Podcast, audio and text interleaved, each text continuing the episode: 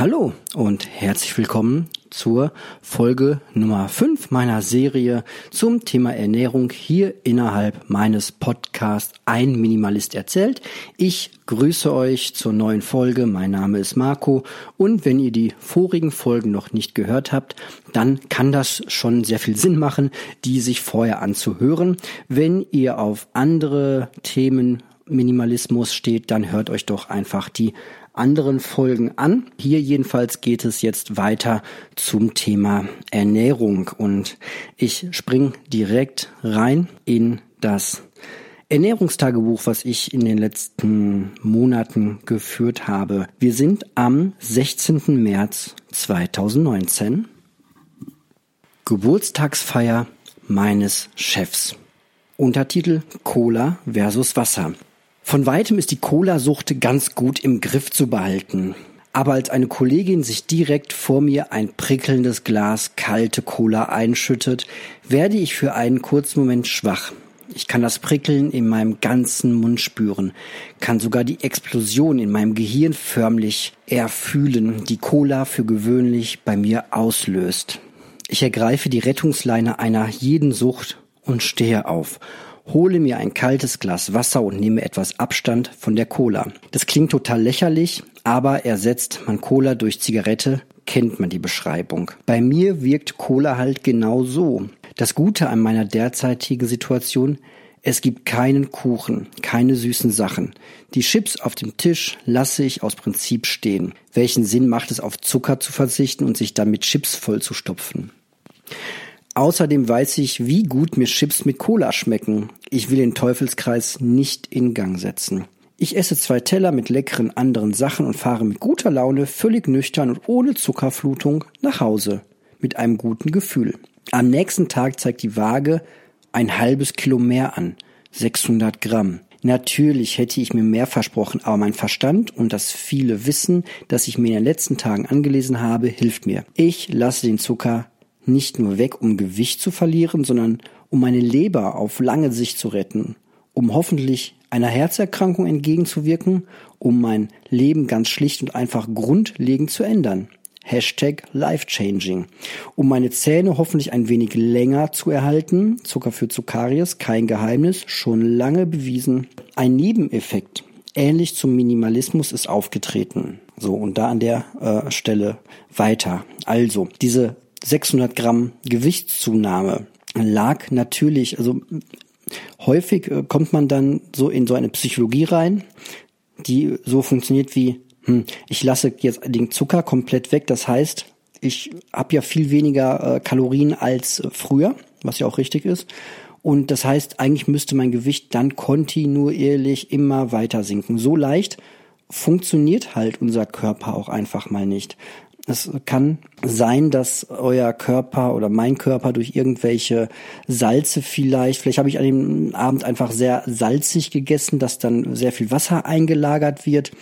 Das wäre so, so, so ein klassischer äh, Fehler, ähm, der mir jetzt spontan einfällt. Und es gibt wahrscheinlich auch noch ein paar andere. Also egal welche Diät man macht und im Grunde ist ja das, was ich da gemacht habe, eine äh, Diät im Sinne von den Zucker weglassen, kann man jetzt nicht erwarten, dass das Gewicht äh, permanent sinkt.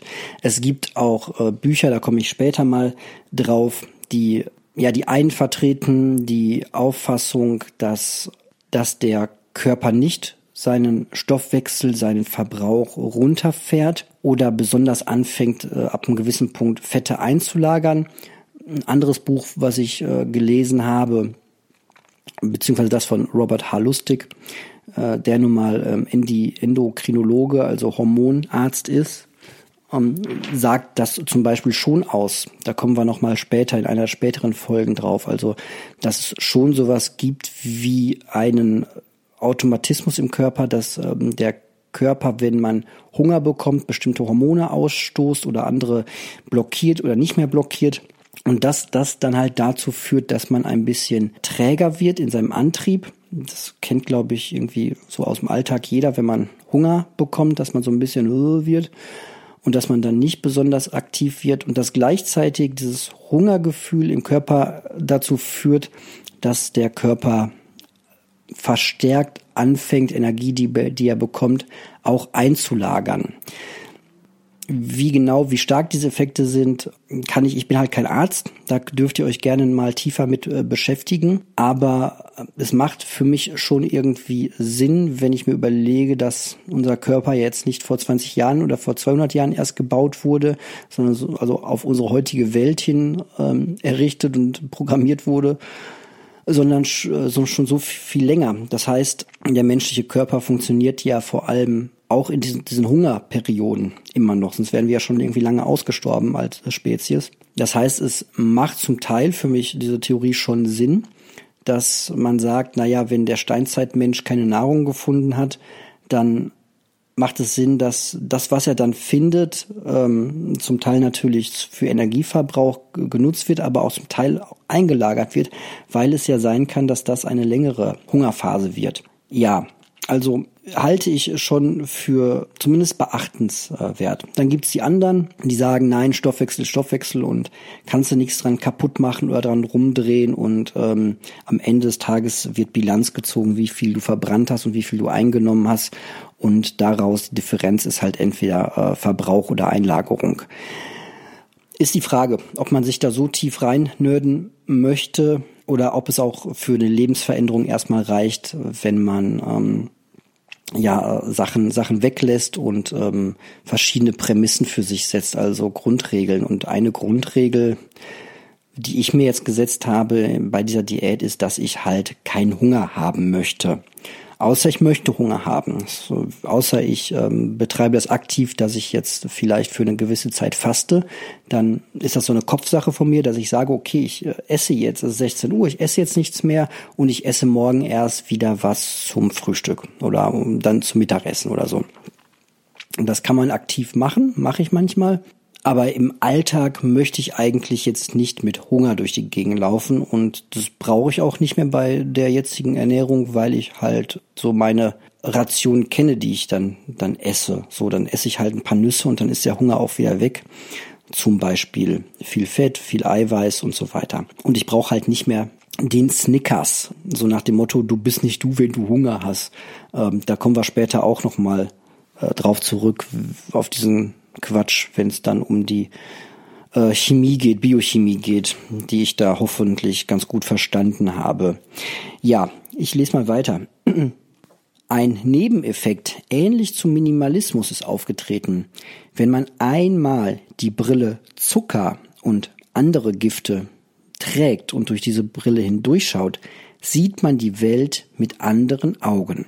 Man sieht überall Alkohol, überall Zigaretten, wenig Bewegung und viel, viel Zucker in allen Formen. Um den 20. März herum stelle ich dann fest, dass meine anfängliche Begeisterung für das Thema langsam nachlässt, weil es für mich immer normaler wird, die Süßigkeiten wegzulassen und jetzt nur noch Wasser zu trinken und das schon seit ungefähr 14 Tagen. Passend lese ich an diesem Tag in Robert H. Lustigs Buch Die bittere Wahrheit über Zucker, wie wenig Menschen es überhaupt schaffen, ihre Verhaltensänderung aufrecht zu erhalten.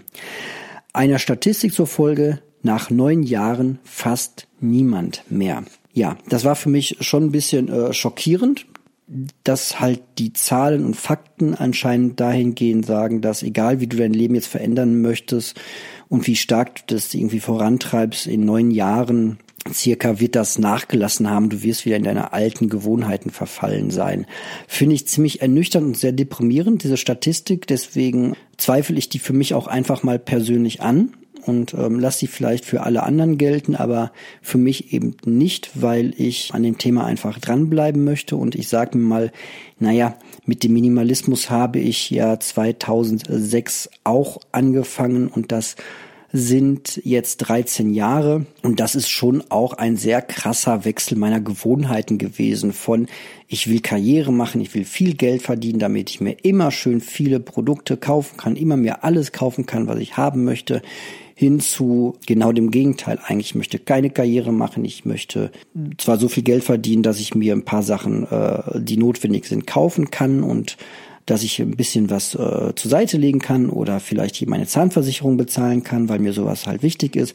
Aber darüber hinaus brauche ich eigentlich nichts mehr, sondern bin eher auf dem Weg, noch die letzten Sachen, die ich so habe oder mache, auch nochmal zu hinterfragen.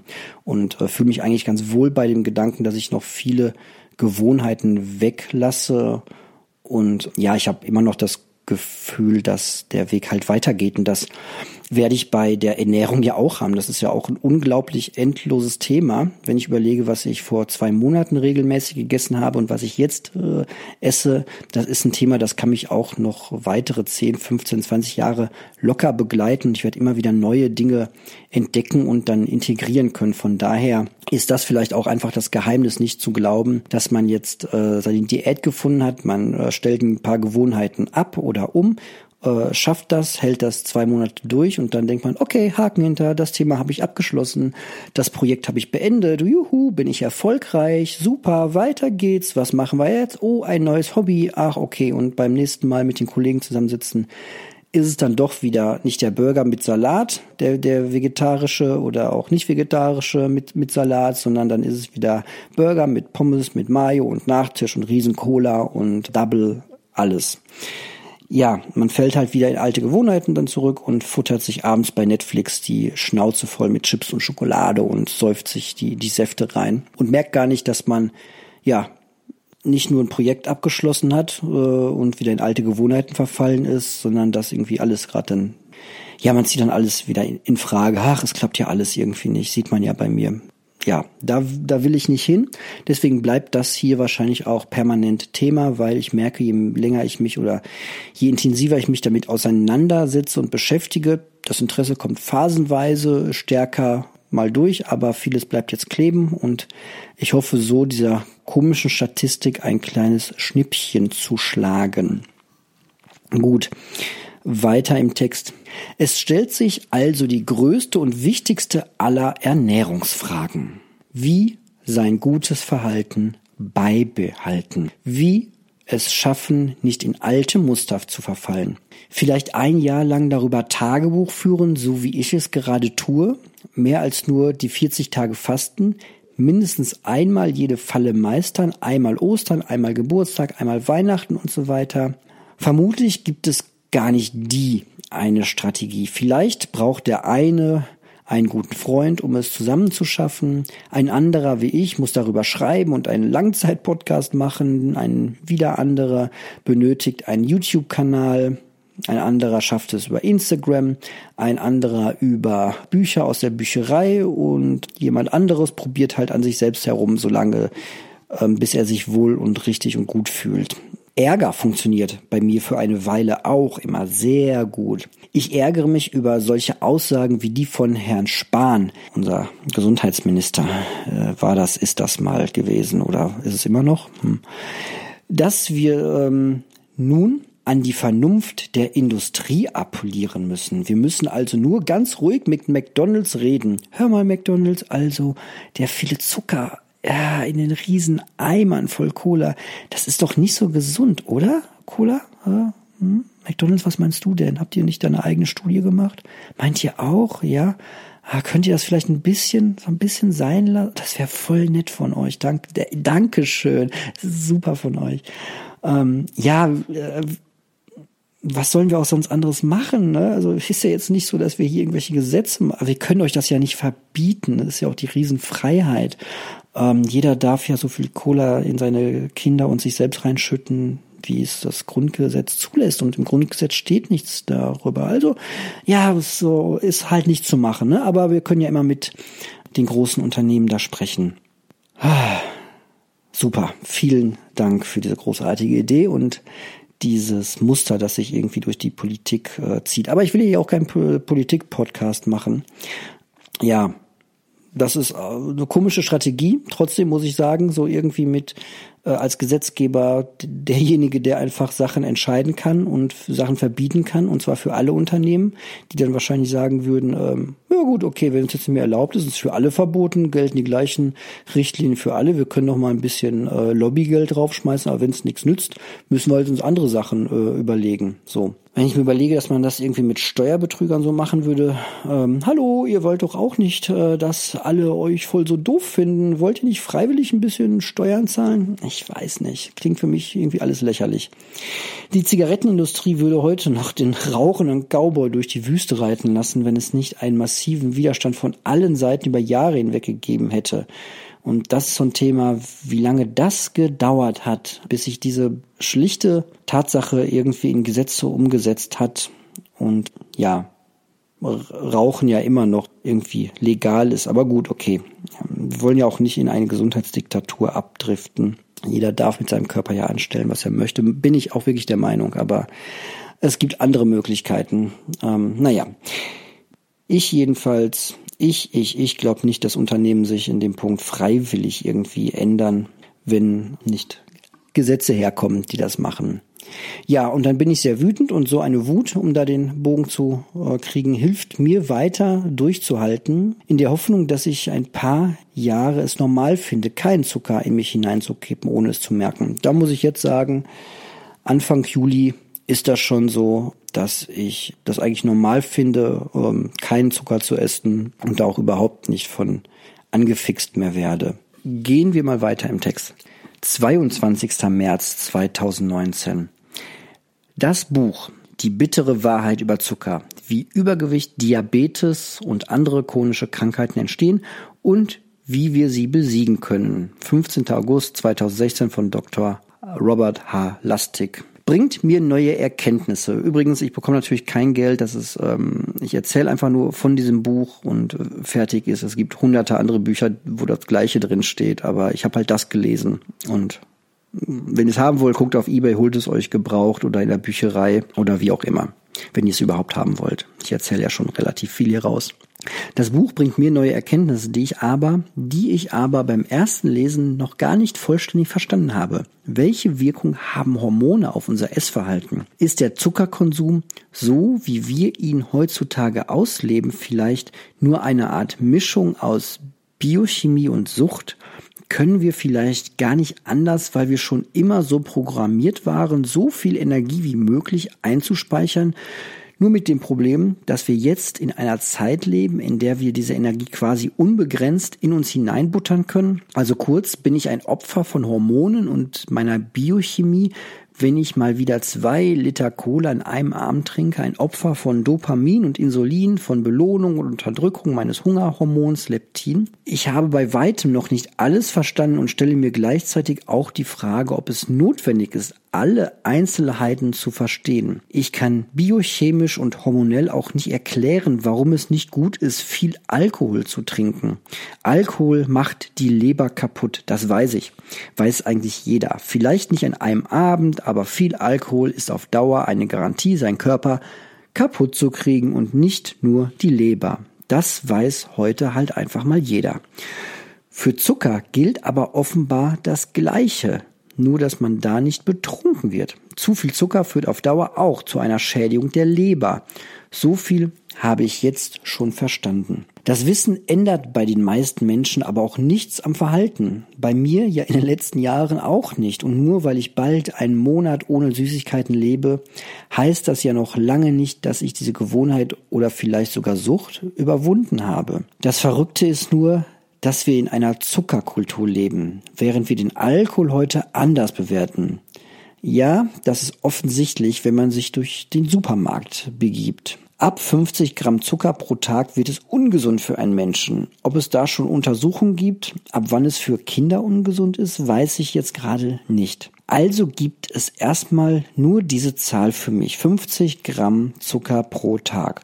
Und auch hier wird es häufig verwirrend. In den Dokus, in Büchern über Zucker und dessen Folgen wird wild gemischt. Einmal heißt es, das Produkt X hat 40 Gramm Zucker auf 100 Milliliter. Dann wieder redet man von einer Anzahl von Würfelzuckern und dann wieder spricht man von so und so viel Teelöffeln Zucker. Ich für mich orientiere mich bei der Bewertung zu diesem Zeitpunkt nur auf die Grammzahl. Und weil ich auch noch über die normalen Lebensmittelzucker aufnehme, bewerte ich Süßigkeiten umso extremer. Selbst in Senf, in Gurken, Frischkäse ist Zucker drin meistens noch deutlich unter 10 Gramm auf 100 Milliliter. Das ist irgendwie auch erschreckend, aber nicht vergleichbar damit, was man versucht ansonsten an kleine und große Menschen zu verkaufen, wie weit man dabei bereit ist zu gehen seitens der Industrie. Ein Beispiel gefällig? An diesem Tag im Supermarkt gefunden. Nutella wirbt für ein neues Produkt. Be ready.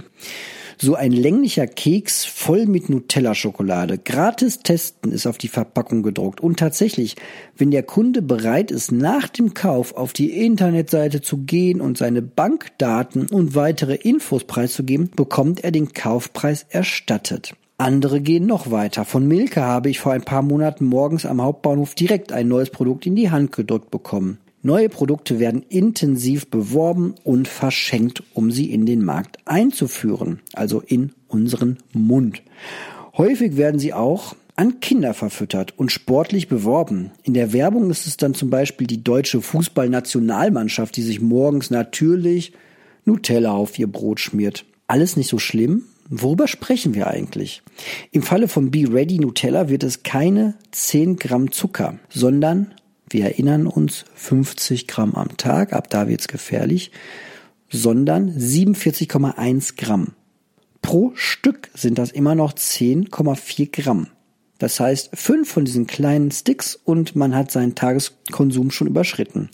Und aus eigener Erfahrung weiß ich, dass es nicht bei einem von solchen Teilen am Abend bleibt. Natürlich kann man auch nur eine halbe essen und die andere Hälfte in den Schrank zurücktun. Aber wer tut das? Und an einem Serienabend bleibt die Packung in der Regel auch nicht halb voll. Jeder mag einmal den Selbstversuch starten und sich selbst messen. Ich schätze, an einem normalen Abend auf der Couch komme ich so auf 200, 300 Gramm Zucker. 100 Gramm ist angeblich der deutsche Durchschnitt. Aber wie das immer so ist mit dem Durchschnitt, heißt das nichts anderes, als dass einige sehr viel weniger essen und einige andere dafür sehr viel mehr. Ich zum Beispiel ziehe ja den Schnitt gerade ein bisschen eher runter. Das heißt aber, wenn der Schnitt bei 100 Gramm bleibt, müssen alle anderen ein bisschen mehr Zucker futtern, damit es bei 100 Gramm im Durchschnitt bleibt. Wir erinnern uns, ab 50 Gramm wird es laut Weltgesundheitsorganisation halt einfach mal auch schon ungesund so wie äh, die Grenze halt auch beim Alkohol ist mit ab hier wird's ungesund. Das heißt im Grunde, alkoholtechnisch gesprochen, laufen wir irgendwie alle als Zuckeralkoholiker durch die Welt. Nur einige halt nicht. Die machen den Schnitt kaputt. Ja, und für diesen normalen Wahnsinn öffnen sich gegen Ende März dann meine Augen. Umso mehr mache ich mir ernsthafte Sorgen, dass auch ich wieder in die alten Muster zurückfalle und meinen Hormonen und meiner Biochemie erliege. Also, abschließend für diese Folge. Ich glaube mittlerweile, man kann aus dieser Biochemie-Falle, die es wahrscheinlich wirklich gibt, diese ganze Geschichte mit Insulin steigt und fällt wieder rapide ab und dein Hungergefühl treibt dich zum Essen und ähm, Gewohnheiten und Belohnungssysteme und so weiter.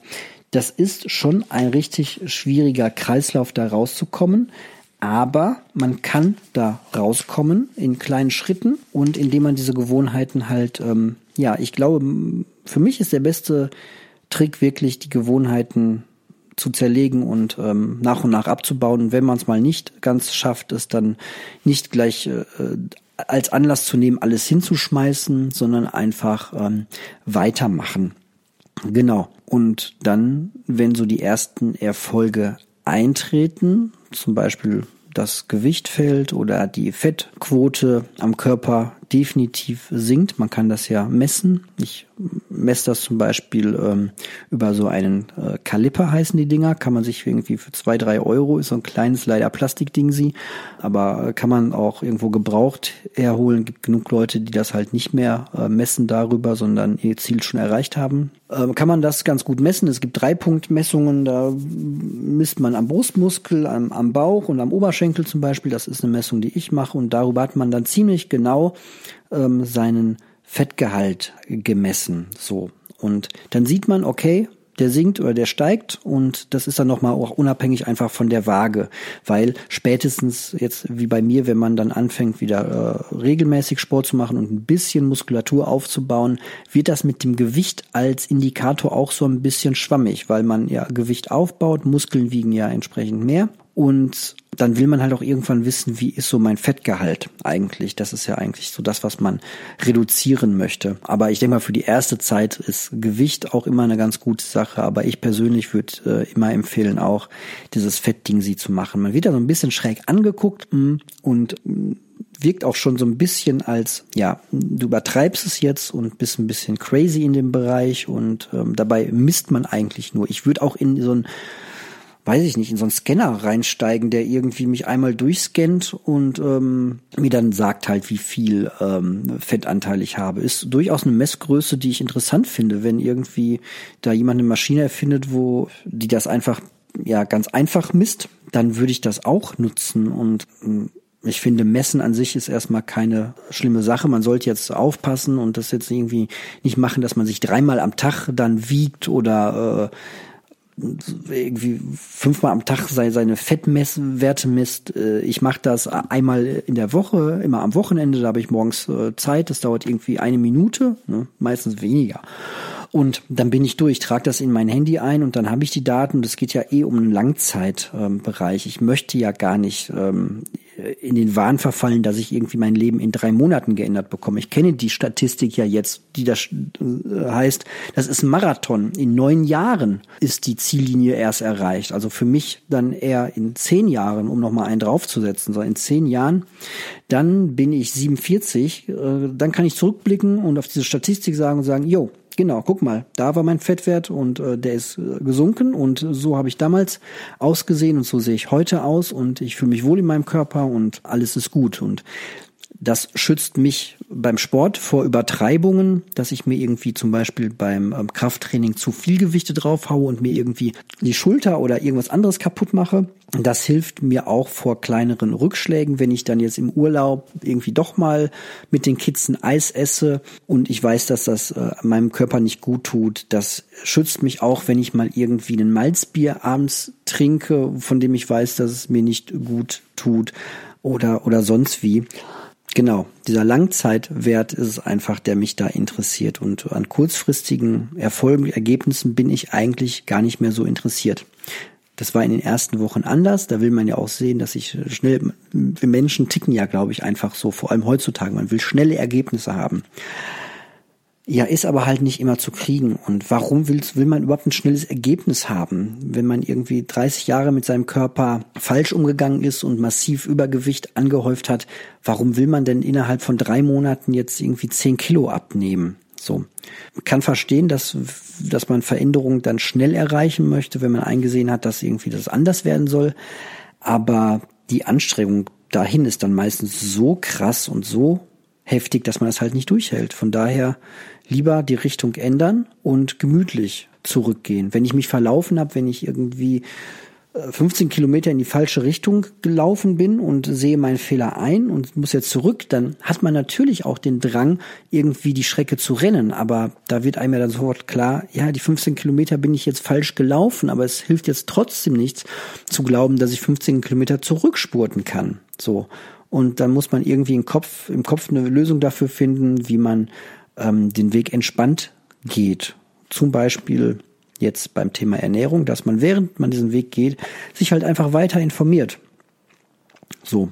Und ja, ich muss mich nur darauf gefasst machen, oder ich denke, viele müssen das, dass man ähm, dann, dass es sehr lange braucht, auch bis das eigene Umfeld ähm, das dann akzeptiert. Ich äh, höre immer noch von Arbeitskollegen, dass sie alte Fotos von mir gesehen haben, wo ich so viel gesünder drauf aussehe und so viel besser. Ich höre mir regelmäßig in letzter Zeit an, dass ich nicht so gut aussehe, dass ich ja, ein bisschen so, hey, fang doch, willst nicht wieder normal essen, sag mal, so, hey, das Einzige, was ich weglasse, sind Süßigkeiten. Jetzt soll mir bitte einer erklären, warum ich Süßigkeiten brauche für eine gesunde für ein gesundes Aussehen und Ernährung. Also die Studie soll mir mal einer zeigen. Ansonsten, ja, die Leute fragen mich halt auch nicht wirklich und sind auch nicht so richtig dran interessiert, was ich esse.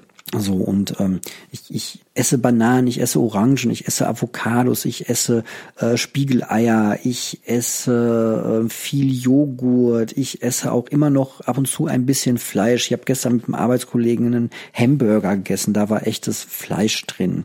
Und ich esse keine Pommes mehr. Ja, und ich esse nur noch recht wenig Brot, fast gar nicht mehr. Ich esse nur noch sehr selten äh, Pizza und wenn dann sehr begrenzt. Also die, die Sachen, die halt nicht gut sind, begrenze ich massiv und versuche sie halt zu umgehen. Und ähm, ja, ansonsten werde ich mir heute noch einen schönen Grillkäse machen mit äh, Tomaten und äh, Zwiebeln dazu und da ein bisschen Basilico, äh, was ist das? So einen Balsamico-Essig drauf machen. Auch Zucker drin, aber ähm, da bin ich jetzt mittlerweile angekommen, dass ich weiß, ich mache da wenig von drauf, aber es macht den Geschmack halt so gut dann plötzlich, dass ich das auch akzeptieren kann. So, ja, solche Sachen esse ich halt. Und da ist jetzt, da war ja auch jetzt nichts dabei, wo man sagt, das ist eine, das ist eine krasse Ernährung. Ich lasse halt ganz krass Kuchen weg. Das heißt, bei Kaffee und Kuchen, da fällt es halt auf, dass ich mich anders ernähre. So, oder ich esse dann halt nur ein sehr kleines Stück. Ähm, sehr langsam. In dem Wissen, dass mich das ein Stück weit in der Form zurückwirft oder mir Schwierigkeiten macht, dass, dass ich nach einem halben Stück Kuchen dann halt auch plötzlich Hunger auf noch mehr habe was einem eigentlich zu denken geben sollte, weil ess doch mal drei Möhren. Hat sie dann so einen richtig krassen Hunger auf, boah, noch mehr Möhren. Ich, nee, hat man nicht so. Also irgendwas ist ja an diesem Kuchen, Süßigkeitenzeug ähm, mal, mal, mal heftig dran, dass man immer mehr davon essen will. So, und da sollte es auch wirklich Klack machen und Klick und Kluck und alles. Ja, aber das wird ein Langzeitweg sein, dass ähm, das Umfeld irgendwann halt äh, da resigniert und sieht, der ändert seine Ernährung nicht. Ähm, aber ich weiß mittlerweile auch, mein Gewicht hat sich eingependelt, bin jetzt irgendwie bei 1 Meter 82 nicht angekommen, weil das war schon immer meine Größe, seitdem ich ausgewachsen bin, bin ich jetzt bei etwa 64, 65 äh, Kilo angekommen. Wobei, wie gesagt, es langsam wird's ähm, schwammig. So, ich komme von 67, 68 Kilo, hatte mein kleines Speckbäuchlein, äh, das nur ich gesehen habe. Das ist äh, kleiner geworden, ist aber immer noch äh, ein bisschen da. Da geht's noch weiter, aber gleichzeitig ähm, kommt halt ein bisschen Muskelmasse jetzt hoffentlich bald noch mehr dazu und dann ähm, hilft das Gewicht halt auch nicht mehr. Aber vielleicht wird es dann besser, wenn ich irgendwann den Leuten sage, Leute, ich wiege jetzt nicht nur 68 Kilo wie früher, sondern ich wiege jetzt vielleicht 70 Kilo, habe aber meinen Fettanteil dann ordentlich reduziert. Aber wahrscheinlich höre ich mir dann so Sachen an wie, ja, aber dieses Eiweißpulver, das du da immer nimmst, äh, vielleicht zweimal die Woche, das ist ja auch nicht gesund. Warum nicht? Ja, weil ist so. ja, es ist eine Ernährung ist bei Weitem halt irgendwie auch religiös und ich will mich nicht streiten und lasse das dann halt über mich mich ergehen, weil letztlich ist es ja ja mein Verhalten, das ich selber steuere. Es ist halt nur manchmal so schade, weil man hätte im Umfeld halt schon gerne den ein oder anderen Verbündeten mehr, mit dem man das halt dann irgendwie so zusammen durchzieht und sich rein nerdet und äh, auch drüber lacht, wenn man mal wieder heiter scheitert und so weiter. Aber ähm, ja gut, ähm, so ist das dann. Im besten Fall blendet man das dann halt aus und ja, wenn man viel Salat isst, wird man ja heutzutage auch nicht mehr schräg angeguckt. Das macht sich ja auch vieles da in die richtige Richtung auf den Weg. Wir sind am Ende angekommen, ein bisschen lang geworden, die heutige Folge, glaube ich. Und dann hören wir uns bald wieder bei Folge Nummer 6. Auf Wiedersehen. Ach so, wie immer, ähm, wenn ihr re darauf reagieren wollt, gerne per Mail at, äh, an eme2006 at tutanota.de, seht ihr in den Show Notes oder ähm, auch noch bei Instagram, Instagram, Instagram, ähm, da bin ich der Marco unterstrich ein unterstrich Minimalist. Marco ein Minimalist. Gut, bis bald.